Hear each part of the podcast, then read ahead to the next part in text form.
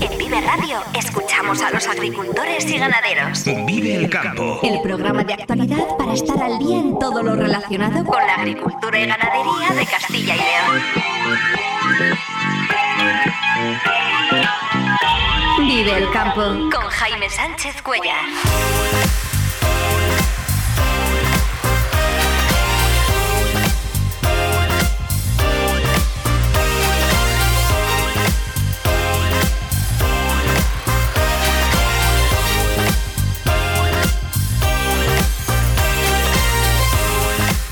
Buenos días, esto es Vive el Campo en Vive Radio. Hoy es lunes 6 de noviembre y hasta las 7 y 50 de la mañana aquí contamos lo que está pasando en el sector agroalimentario y cómo afecta a los agricultores y ganaderos de Castilla y León. El campo al día, toda la actualidad del sector en Vive Radio.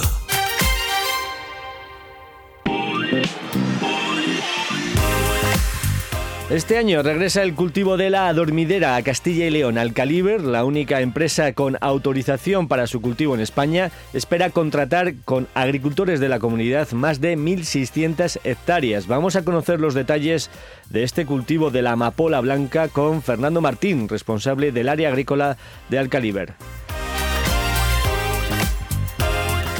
Unos 14.000 ganaderos de vacuno y de ovino caprino, tanto de carne como de leche, han recibido el pago del anticipo del 70% del importe de las ayudas asociadas previstas en la PAC. En total, la Junta ha transferido 59 millones. La renta agraria se situó en Castilla y León en los 2.700 millones de euros en el año 2022, un 16% menos que en 2021. Y para este año 2023, Asaja apunta a que podría situarse por debajo de los 2.000 millones. Hoy analizaremos la situación de los mercados agrícolas con Rubén Orihuela de la Lonja Online Abastores. La tendencia sigue siendo a la baja en los cereales. Los embalses de la cuenca del Duero han ganado 213 hectómetros cúbicos en una semana y ya se encuentran al 41% de su capacidad, casi 10 puntos más que el año pasado e, importante, igual que la media de los últimos 10 años. Y ayer siguió soplando el viento con rachas de 80 y 90 kilómetros por hora en zonas de montaña, pero ya menos que el sábado. Para hoy no se descartan precipitaciones débiles en zonas altas en Burgos, Soria y Segovia. Temperaturas en descenso con heladas débiles en zonas de montaña. Unos 14.000 ganaderos de vacuno y de ovino caprino, tanto de carne como de leche, han recibido el pago del anticipo del 70% del importe de las ayudas asociadas a estos sectores previstas en la PAC. En total, la Junta ha transferido 59 millones. El 70% del importe asciende a 57 euros Sí, los importes por animales corresponden a 57 euros por vaca nodriza, 62 si es vaca de carne de raza autóctona, por vaca de leche entre 63 y 110 euros según la zona, se diferencia también en que el pago es mayor para las primeras 75 vacas y para el ovino y caprino entre 8,7 y 10 euros. De los 59 millones transferidos, la partida más importante, 17 millones, son para 3.600 ganaderos de vacuno de carne extensivo en la provincia de Salamanca, el grupo mayoritario con casi 300.000 eh, cabezas.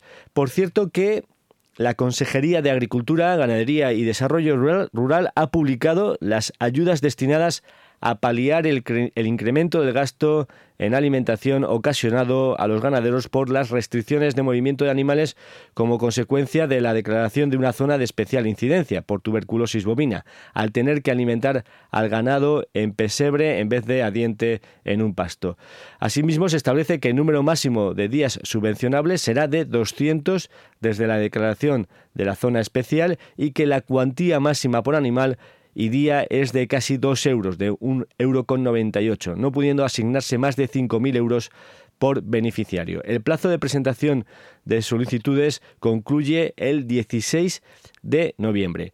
Y también, por cierto, y seguimos hablando de ganadería, mañana se celebra en el Centro Cultural Miguel Delibes de Valladolid la jornada Ganadería, clave de futuro y oportunidades que buscará soluciones a la desconexión que existe entre los jóvenes y la ganadería. Más información y inscripciones están disponibles en la página web del Instituto Tecnológico Agrario del Itacil. Y un último apunte porque la renta agraria se situó en Castilla y León en los 2.700 millones de euros en el año 2022, según informa la agencia ICAL, a partir de la primera estimación de las cuentas económicas de la agricultura publicadas hace unos días por la Junta. 2022 no fue bueno y los ingresos de los agricultores y ganaderos se redujeron un 16%, con 517 millones menos respecto al año anterior. Para este año 2023, las previsiones de Asaja son aún peores y la renta agraria podría situarse por debajo de los 2.000 millones. Desde el año 2010, solo los ejercicios de 2014 y 2017 se han situado por debajo de esos 2.000 millones, que contrastan con el magnífico resultado del ejercicio 2021 cuando estalló la COVID y el campo alcanzó entonces unos ingresos de 3.200 millones. Son las 7 y 16 minutos, vamos a hablar ahora del cultivo de la adormidera. La entrevista del día en Vive el Campo.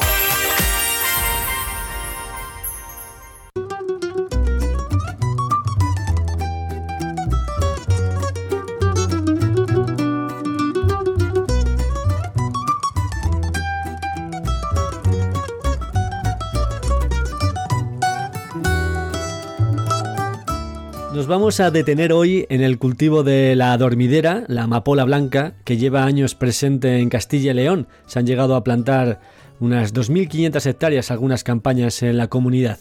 Quien esté interesado en este cultivo debe hacerlo de la mano de la empresa Alcaliber, la única autorizada para su cultivo en España. La pasada campaña no hubo siembras en la comunidad por la situación de mercado pero para este año se anuncia el regreso del cultivo. Vamos a conocer los detalles con Fernando Martín, director del área agrícola de Alcalíbar. Fernando, buenos días. Hola, ¿qué tal? Buenos días. ¿Qué previsiones manejáis para el cultivo de la dormidera eh, la próxima campaña en Castilla y León? Bueno, pues las previsiones que manejamos son un poco las que has eh, comentado anteriormente, ¿no? Pues volver un poco a la, normalidad después de muchos años haciendo cultivo y haber tenido este parón de, de, del año pasado. O sea que un poquito las previsiones son, pues es en torno de 1.600, 1.800 hectáreas, que era un poco la media que solíamos hacer allí en, en la comunidad. Esto supone el regreso del cultivo tras una campaña en blanco, como mencionas. ¿Qué es lo que ocurrió el año pasado? Bueno, pues lo que ocurrió y, y, y ya aprovecho pues eh, nuevamente para, para, aquellos agricultores a los cuales pues ya les dijimos un poquito de última hora que no íbamos a poder sembrar el año pasado para disculparme de nuevo en nombre de, de Alcaliber y realmente pues fueron unas condiciones de, de, fuerza mayor las que nos obligaron, ¿no? Pues eh, básicamente la razón principal viene derivada de, la pandemia del COVID. ¿no? La, empresa nuestra pues, eh, tiene dos, eh, dos, objetivos fundamentales. Uno de ellos es la producción de, la materia prima, de la materia activa que va incorporada en medicamentos pues, eh, para temas antitusivos, analgésicos sobre todo. Y como consecuencia pues, de, ese año que estuvimos prácticamente sin salir de casa, que tuvimos pocas relaciones sociales, que cuando salíamos salíamos con mascarilla, pues al final eh, nosotros vivimos eh, pues un poco de, esto que hemos comentado, ¿no? Pues de, catarros, de, dolores, de operaciones quirúrgicas que se paralizaron durante todo un año como consecuencia, pues eh, que todos los hospitales pues estaban saturados pues con, con, personas que estaban con síntomas de COVID, ¿no? Eso hizo que, bueno, pues el primer año, después en el año 2020, el primer año de COVID, pues sí que tuviéramos un, continuidad en lo que es eh, nuestra, nuestras ventas, pero evidentemente hubo dos años de, de, de, stock, sobre stock en lo, que son los clientes farmacéuticos que hicieron que eh, se anularan las ventas. ¿no? Eso nos llegó con nosotros con mucho retraso, ya pues prácticamente metidos en la campaña y eso nos obligó pues a hacer un parón eh, estructural, eh, pues ir vaciando stocks por parte de los clientes y afortunadamente, bueno, pues parece que hemos vuelto a la normalidad y se han recuperado las, las ventas y por eso pues eh, retomamos el cultivo en la zona de Castilla León. Y nos, nos seguimos cogiendo catarros. Sí, por un lado desafortunadamente, pero por otro lado, pues bueno, pues al final algunas empresas vivimos de ello. No, casi mejor que las mascarillas. Eh, Fernando, eh, explícanos cuáles son las zonas de implantación del cultivo habituales en Castilla León, dónde estáis más presentes y también en el resto de España. Bueno, pues ah, eh, es verdad que, bueno, pues es un cultivo minoritario a nivel eh, nacional y a nivel mundial. Dentro de lo que es eh, España, pues eh, tradicionalmente pues, en los años, eh, nosotros, fíjate, llevamos 50 años, ¿no? Concretamente este mes, el noviembre del 2023, cumple la empresa 50 años, con lo cual es para estar de enhorabuena. Pues de esos 50 años, pues vamos a decir que prácticamente 25 sí que de forma histórica se hacían en el secano, en la zona de Andalucía, pero como estamos viendo, lamentablemente cada año la, pluviometría y las condiciones climatológicas son más extremas. Eso hizo que a partir del año 2014, si no recuerdo mal, pues eh, dedicar al Caliber toda su producción en, las zonas de cultivo de regadío donde nos asegurábamos la producción y por lo tanto nos asegurábamos las ventas con los clientes que son los que nos lo demandan. ¿no? Entonces, a partir de ese año fue eh, un poco la 2014, el 100% del cultivo está eh, prácticamente en regadío y las zonas básicas de producción pues son las dos Castillas, Castilla-La Mancha y Castilla-León. Y dentro de Castilla León, no todas las provincias de, la comunidad actualmente tienen cultivo, eh, creo que excepto Salamanca y Soria. Es verdad que la principal es Valladolid y Palencia, eh, de largo Valladolid, pero es verdad que también tenemos cultivos en, Ávila, Burgos, en Segovia, Zamora. En fin, esa zona de, la meseta, que es donde nosotros tenemos mayor incidencia. En los regadíos del Duero, digamos, en, el centro del Duero. Uno de los aspectos que más eh, valoran los agricultores que, han cultivado a dormidera es que con la siembra conocen también eh, las condiciones de venta del producto, porque es un precio cerrado que ofrece la empresa eh, Alcaliber. ¿Cuál es la propuesta económica para los agricultores que estén interesados en el cultivo de adormidera la próxima campaña? ¿Cuál va a ser la propuesta económica? Bueno, pues efectivamente, ¿no? Yo creo que, ahora que estamos en un momento de tanta incertidumbre, ¿no? en todos los, en todos los cultivos, pues yo siempre recomiendo, pues, pues eh, al final una explotación agrícola no deja de ser una actividad eh, económica y en la cual tenemos que, restringir el número de, riesgos, el menor número de riesgos, evidentemente, pues buscando la mayor rentabilidad y el margen ¿no? de, la explotación. En este sentido, pues bueno, pues nosotros siempre apostamos porque una parte de, esa rotación que nos, eh, nos, exige y nos obliga la, la, PAC a tener pues cultivos diferenciados, pues yo creo que está bien que por lo menos uno de los cultivos eh, pues parta de que mm, por lo menos tiene un precio que está cerrado desde el principio. Es un precio que saben que es el que van a tener en, eh, cuando tengan la recolección. ¿no? Entonces, pues yo creo que eso no deja de ser una ventaja, como decía, en esta situación de incertidumbre, sobre todo en otros cultivos como son los, cereales, que lamentablemente no hacen más que bajar el precio y no vemos el, no vemos el final. ¿no? En ese sentido, pues Alcaliber apuesta, pues por, eh, lo saben los agricultores que tradicionalmente hacen a dormidera, ¿no? la, semilla y la recolección por parte de, de, la compañía y luego, bueno, pues todo lo que son las labores, los, riegos, la fertilización, la aplicación de fitosanitarios sí que corresponde a, por parte de los eh, agricultores. Otra de las ventajas que nosotros siempre les, eh, les decimos y que yo creo que está muy bien recibida, pues es que tienen un asesoramiento semanal por parte de, los técnicos de, la compañía, ¿no? O sea, en ese sentido se despreocupan los agricultores en cuanto si tienen que hacer una determinada u otra labor o acción, puesto que van a recibir esa, esa visita por parte de, los técnicos, ¿no?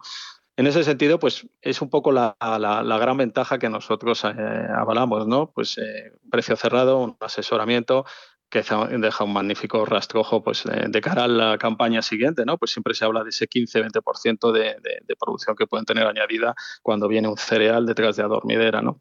Así que eh, yo, yo animo a los agricultores a que por lo menos una parte de esa, de esa explotación pues, eh, pues puedan hacer con un cultivo que tiene bastante seguridad. Lo único que, si nos quieres detallar el precio en concreto... Ay, perdona, que, no te lo había dicho, perdona. Pues mira, el, precio de esa campaña, eh, nosotros trabajamos con diferentes variedades eh, está en 1,20 euros por, por kilo. Eh, el agricultor que habrá cultivado hace dos años, pues recordará que estaba a un euro, es decir, que se ha incrementado un 20% con respecto a la última campaña. Vamos a conocer ahora, vamos a repasar un poco algunos aspectos agronómicos del cultivo para conocer mejor la dormidera. ¿En qué fechas habitualmente se siembra y cómo se siembra? Entiendo que con la máquina de cereal, ¿no? Sí, bueno, pues Castilla y León, pues como hemos comentado y con lo grande que es, pues la verdad es que da pie a que haya muchas condiciones o muchas situaciones eh, en las cuales eh, pues tenemos que adaptarnos. La gran ventaja de la dormidera, que además eh, es curioso que en Castilla y León es una de las zonas de España donde de forma natural, de forma silvestre aparece la, dormidera, pues es que precisamente es un cultivo que, se adapta, que se adapta muy bien a la comunidad. Es cierto que desde las zonas de Vegas de Valladolid hasta los páramos de Palencia, pues ese diferencial de altitud pues nos va a marcar un poco las fechas de siembra. ¿no? Normalmente estamos hablando de que la siembra se, iniciaría pues a partir de mediados de febrero y se debería terminar pues hacia mediados, finales de marzo. Si bien es cierto que algunos años hemos, hemos sembrado también incluso a primeros de abril. ¿no? En cualquier caso, lo que comentaba son eh, siembras muy que se pueden hacer con, maquinaria propia del agricultor, se hace con sembradoras de, cereales, evidentemente es una semilla muy pequeña y por lo tanto necesita que esa sembradora esté en buenas condiciones, que permita aplicar la dosis que nosotros recomendamos, pues que está entre un kilo y medio y dos kilos por hectárea, por lo tanto es una dosis muy diferente a la que los agricultores están acostumbrados a, realizar. Ya lo creo. Y insisto en que van a tener siempre la, asesoramiento del técnico que está en todas y cada una de las, de las fincas, en cada una de las siembras. También hay distintas variedades de semilla, aunque en este caso, como es la empresa ¿no? la que proporciona la semilla, eh, el agricultor se tiene que interesar por qué variedad siembra, si es más o menos productiva. Sí, bueno, pues realmente nosotros solemos trabajar con eh, variedades que atienden al quimiotipo principal del alcaloide. Es decir, dependiendo de las necesidades de, mercado, pues nosotros producimos eh, o suministramos la, variedad al agricultor, bien de morfina, de codeína, de oripavina, de tebaína, de noscapina. ¿Cuál es un poco la política que, hace Alcaribe? Porque evidentemente no está sujeto a la elección del agricultor el que pueda decidir yo quiero hacer una variedad u otra. Nosotros en esta situación lo que, lo que solemos hacer, vamos, lo que hacemos de forma general es hay variedades más productivas que otras y lo que hacemos es ajustar el precio al alza o a la baja en función de la, producción, de tal manera que el agricultor no debería tener una merma en la producción porque utilice una variedad u otra. Esa es un poco la política que sigue Alcaliber. Entonces, en función de eh, el año, la disponibilidad, las necesidades que tiene la compañía, eh, pues decide qué variedad va a cada zona de producción y ajusta ese precio en función de los rendimientos. Respecto al manejo, Fernando, ¿es un cultivo exigente en fertilización, exigente en agua? Estos dos parámetros, ¿cómo se controlan? También ya añadimos un tercero en respecto a enfermedades y plagas. Bueno, pues un poco para que sirva de, referencia a lo que a agricultores que quizás no hayan podido hacer eh, a, dormir en Castilla y León, que debe haber muchos, lógicamente, porque no somos un cultivo que, estamos ampliamente extendido. Vamos a decir que un poco sigue el ciclo del cereal, ¿no? Eh, del cereal en cuanto a necesidades. En cuanto a riego, pues bueno, pues eh, dependiendo lógicamente de la situación, de la climatología de, la zona, pues estamos hablando de un entorno de entre 3.000 metros cúbicos por hectárea, más o menos entre 3.000, 3.500, 2.500 según los años. Necesidades de fertilizantes, pues estamos hablando de unas 140 unidades de nitrógeno, unas 75 de fósforo y unas 90, eh, 100 de, de, potasio. ¿Eso que viene a ser? Pues eh, traducido, por ejemplo, una fórmula más o menos eh, comercial, pues unos 500 kilos del 8-15-15 y luego una aplicación en cobertera de 400 kilos de nitrato del 27, ¿no? Por ejemplo. Pero vamos, hay, eh, es un cultivo que, se adapta muchísimo, es muy flexible. Nosotros en función de la analítica de suelos y evidentemente con la disponibilidad que tenga el agricultor y con su casa de distribución, pues eh, podrá ajustarse a una u otra fórmula, ¿no? A nivel de, plagas, enfermedades, malas hierbas, bueno, pues eh, Alcaliber dispone de, un abanico lo suficientemente amplio de productos homologados que le van a controlar pues, la mayoría de, las eh, hojas estrechas, de la hoja ancha, Sí que es verdad que tiene una enfermedad que es eh, endémica eh, de, la dormidera, no es endémica de los cultivos, porque al final es el, mildio, lo que pasa que en este caso es un mildio específico de la dormidera, pero bueno, con los tratamientos que hacemos, tanto de semilla de siembra como el tratamiento fungicida, la verdad es que se, hace un control muy correcto de él. En principio no debería tener el agricultor ningún problema en que la cosecha sea la más eh, adecuada y conforme a las exigencias del Alcalibus. Y para finalizar este repaso de los aspectos agronómicos del cultivo, la cosecha, eh, ¿cómo se hace y qué es lo que se cosecha? ¿Qué es el producto que os interesa eh, a vuestra empresa? La cosecha, al igual que eh, que hemos comentado antes de, la siembra, o sea, la, siembra, puesto que no hay eh, variedades eh, comerciales disponibles en el mercado, la tiene que proporcionar al caliber. Y en este caso la recolección, puesto que es, un cultivo pues, diferente a los demás y necesita de un corte, es un peine especial que utiliza el caliber, también lo coordina y lo organiza el caliber. Es decir, el agricultor se despreocupa del momento de la recolección. Lógicamente, pues hay un decalaje entre la primera parcela que se cosecha eh, y la última, pero dentro de, un orden y siempre pues eh, eh, sin ninguna merma para el agricultor. ¿Qué es lo que nosotros nos llevamos de, la, del cultivo?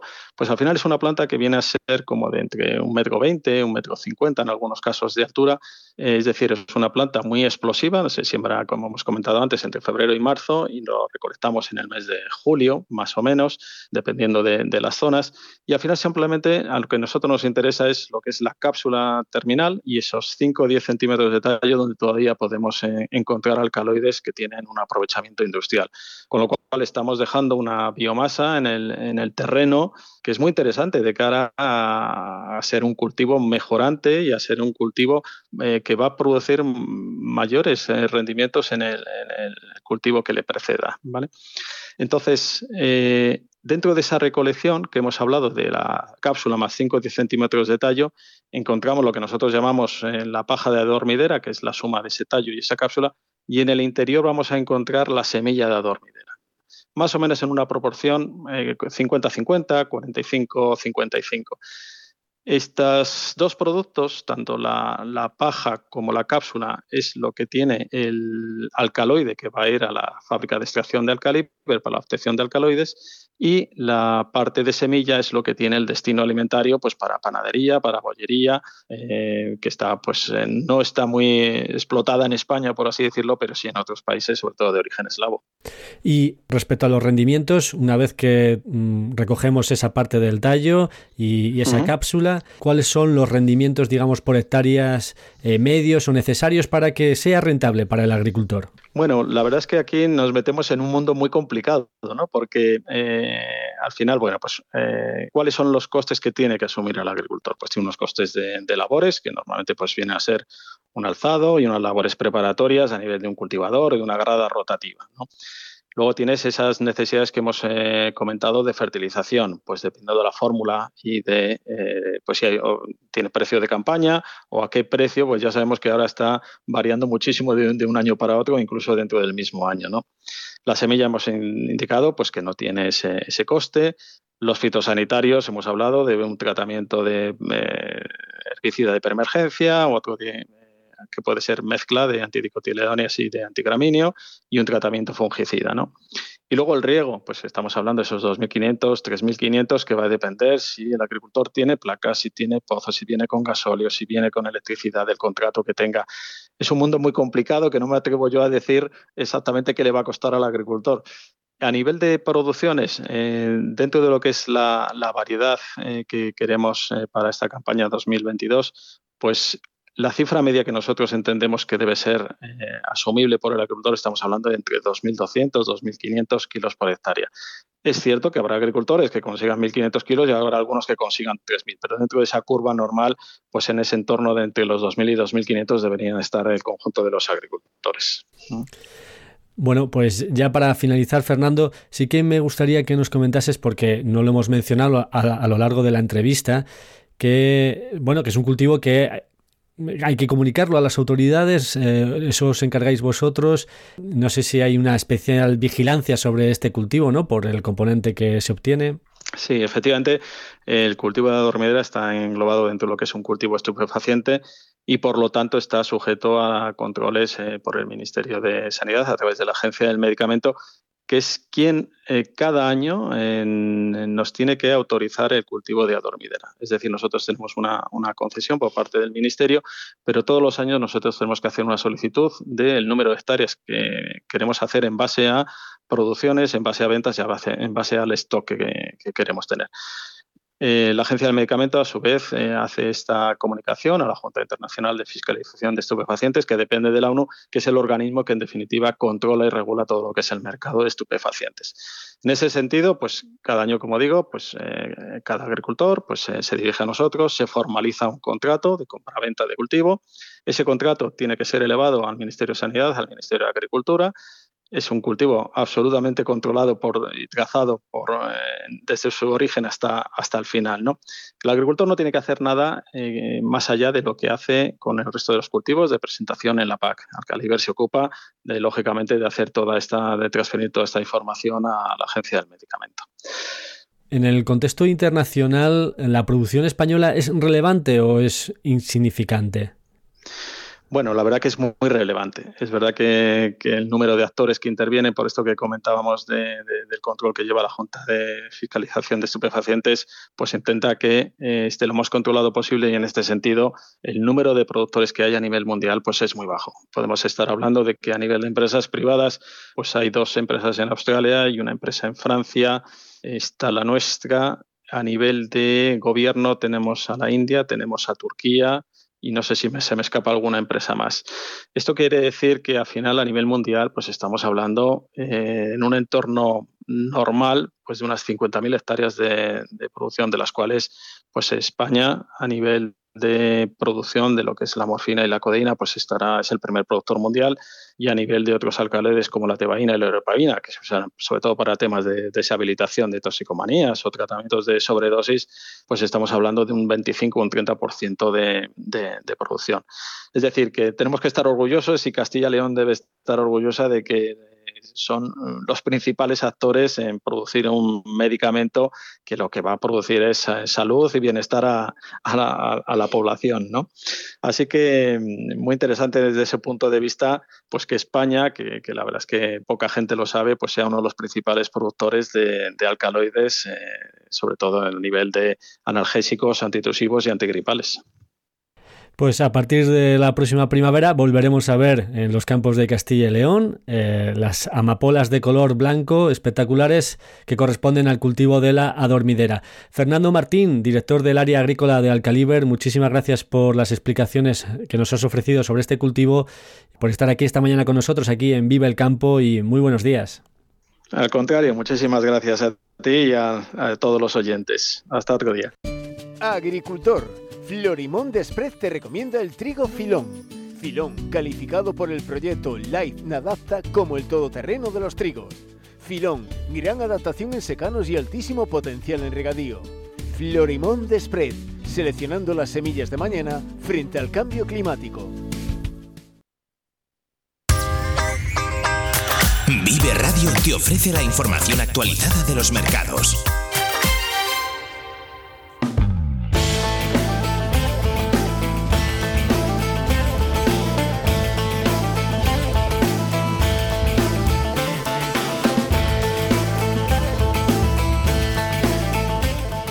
Las lonjas eh, siguen marcando bajadas o repetición de precios en el mejor de los casos en el mercado de cereales. En los puertos hay disponibilidad de materia prima, también de maíz, mientras las lluvias han paralizado prácticamente la cosecha, por ejemplo, en la provincia de León. Vamos a conocer el detalle de cómo se encuentran los mercados agrícolas, como cada lunes con Rubén Orihuela, de la lonja online Abastores. Eh, Rubén, muy buenos días. Buenos días, Jaime. ¿Qué situación tenemos en los mercados, Rubén? ¿Con qué nos estamos encontrando? Esta semana lo que hemos tenido es eh, una semana algo tranquila en los mercados internacionales, donde no ha habido ninguna noticia que sea muy relevante. Lo único se paró las exportaciones de Mar Negro, pero duraron solo un día o dos y creo hay un poco de incertidumbre, pero enseguida se reanudaron. Y que ahora se empieza a mirar eh, la cosecha en la parte de Australia y Argentina, que se va acercando y los mercados ya están atentos. Pero no ha habido nada alcista que haya hecho que subieran los mercados. Entonces, en los mercados nacionales hemos visto esas caídas moderadas, como has comentado, con repeticiones y algunas caídas, salvo la lonja de Sevilla y de Córdoba, que como no cotizaron la semana anterior, pues esta semana pasada vimos como la caída fue algo más fuerte. Sin embargo, la lonja de León del jueves pasado fue de caídas de entre 1 y 2 euros y la lonja de Zamora, por ejemplo, optó por repetir eh, los precios. Si te parece, detállanos a qué precios se encuentran las materias primas, en qué, en qué precios están cotizando ahora mismo. Sí, hacemos el repaso como todas las semanas. Vimos como la lonja diaria de Bastores cayó entre 1 y 2 euros en el acumulado de la semana la lonja de Salamanca del lunes pasado cayó un euro y situó el maíz en 235 y la avena perdió 3 euros. Los demás cereales repitieron. En la lonja de Zamora repitió todo menos la avena, que cayó 3 euros. La lonja de Barcelona cayó el trigo, la cebada y el maíz, eh, hasta 2 euros. La lonja de Córdoba y de Sevilla, eh, como hemos comentado antes, también cayeron. Los trigos duros con más fuerza en Córdoba y en Sevilla pues hasta 2, incluso hasta 6 euros para casi todos los cereales. Y bueno, las más las que solemos tener, coger más de referencia, el miércoles fue festivo, entonces eh, dio lugar el jueves a la lonja de León, en la que el trigo perdió 2 euros, que lo situó a 233. Eh, la cebada también perdió 2 euros, que ya marca 213 y el maíz eh, ha perdido 3 euros, que ya se sitúa en 232. Eh, desde la primera cotización que vimos de 235, ahora ha caído 3 euros. Y luego la lonja Albacete del jueves también eh, cayó un euro la cebada, que la sitúa en 222, y el trigo cayó 2 euros, que ya está en 234. Ya sabemos, Rubén, que es muy difícil hacer pronósticos, pero no sé si hay alguna señal en el mercado, alguna opción de que pueda cambiar eh, la tendencia. Pues es difícil ahora, bueno, averiguar qué va a ocurrir, pero bueno, vemos como los factores internacionales de momento no tienen mucho peso en el mercado nacional, como a pesar de que la logística está complicada y que la cosecha anterior fue algo escasa, tampoco ha tenido mucha repercusión y las compras por parte de las fábricas ya se van cerrando. Entonces, mm, a simple vista no hay ningún efecto que pueda hacer que suban los mercados, pero bueno, ya después de este año que hemos tenido, cualquier noticia puede ser un detonante para que cambie la, tendencia. Sí, situaciones imprevistas o que se originen por sorpresa son las que pueden, digamos, eh, cambiar eh, un poco o, desestabilizar la situación de los mercados, pero a priori la tendencia eh, una semana más sigue siendo clara y es a la baja. Rubén Orihuela, muchas gracias por estar este lunes con nosotros para que podamos entender y conocer cómo se comportan los mercados en las principales materias agrícolas, principalmente los cereales. Rubén Orihuela, experto de la lonja online Abastores, Muchas gracias y buenos días. Muchas gracias a ti, Jaime.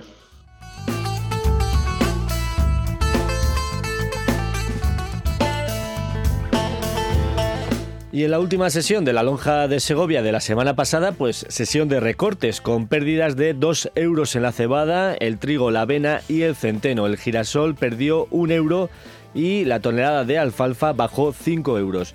En el porcino, bajada de 1 y 2 céntimos y los lechones de 20 kilos eh, cortaron 2 euros por unidad. Lo único que subió de nuevo fue el ovino con incrementos de 10 y 17 céntimos el kilo según la canal.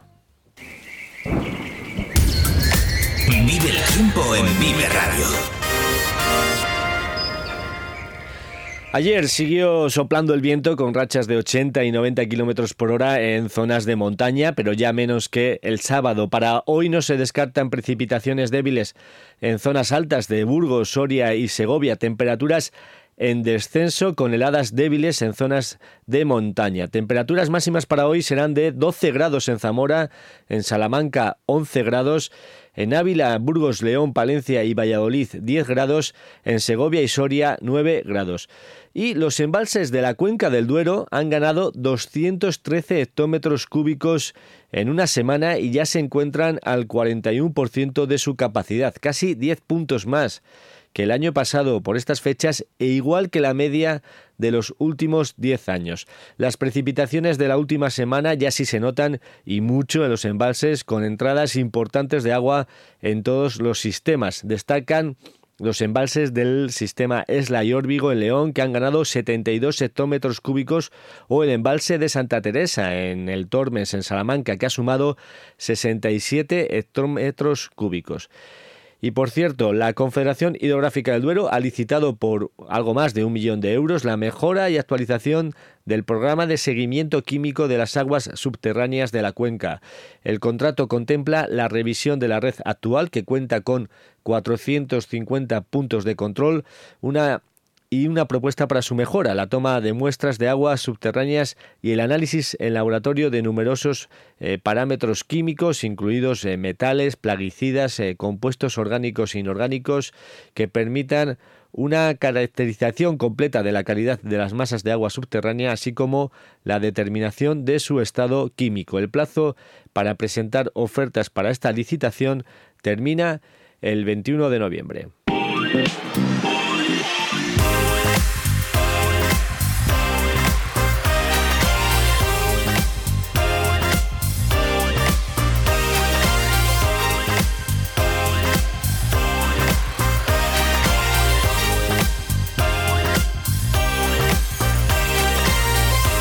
Y antes de despedirnos, cuando son las 7 y 46 minutos de la mañana, repasamos los titulares del día. El cultivo de la dormidera regresa a Castilla y León después del año en blanco del año pasado. La empresa Alcaliber, la única autorizada para su cultivo en España, prevé superar las 1.600 hectáreas con, precios, eh, con un precio cerrado de 1,20 euro el kilo, cuando la producción media puede rondar los 2.000 kilos por hectárea. Precio cerrado, un asesoramiento que deja un magnífico rastrojo pues, de, cara a la campaña siguiente, ¿no? Pues siempre se habla de ese 15-20% de, de, producción que pueden tener añadida cuando viene un cereal detrás de la dormidera, ¿no? Así que eh, yo, yo animo a los agricultores a que por lo menos una parte de esa, de esa explotación pues, eh, pues puedan hacer con un cultivo que tiene bastante seguridad. El cereal sigue bajando en todas las lonjas. La última que se sumó a esta tendencia ha sido la de Segovia, con pérdidas de 2 euros en la cebada, el trigo, la avena y el centeno. Vemos como los factores internacionales de momento no tienen mucho peso en el mercado nacional, como a pesar de que la logística está complicada y que la cosecha anterior fue algo escasa, tampoco ha tenido mucha repercusión y las compras por parte de las fábricas ya se van cerrando. Entonces, mm, a simple vista no hay ningún efecto que pueda hacer que suban los mercados, pero bueno, ya después de este año que hemos tenido, cualquier noticia puede ser un detonante para que cambie la tendencia. Unos 14.000 ganaderos de vacuno y de ovino caprino, tanto de carne como de leche, han recibido el pago del anticipo del 70% del importe de las ayudas asociadas previstas en la PAC. En total, la Junta ha transferido 59 millones de euros. La renta agraria se sitúa en Castilla y León en los 2.700 millones de euros en el año 2022, un 16% menos que el año anterior. Y para este año 2023 Asaja apunta a que podría situarse por debajo de los 2.000 millones. Y como acabamos de comentar, los embalses de la cuenca del Duero han ganado 213 hectómetros cúbicos en una semana y ya se encuentran al 41% de su capacidad, casi 10 puntos más que el año pasado y ya se ha igualado la media de los últimos 10 años.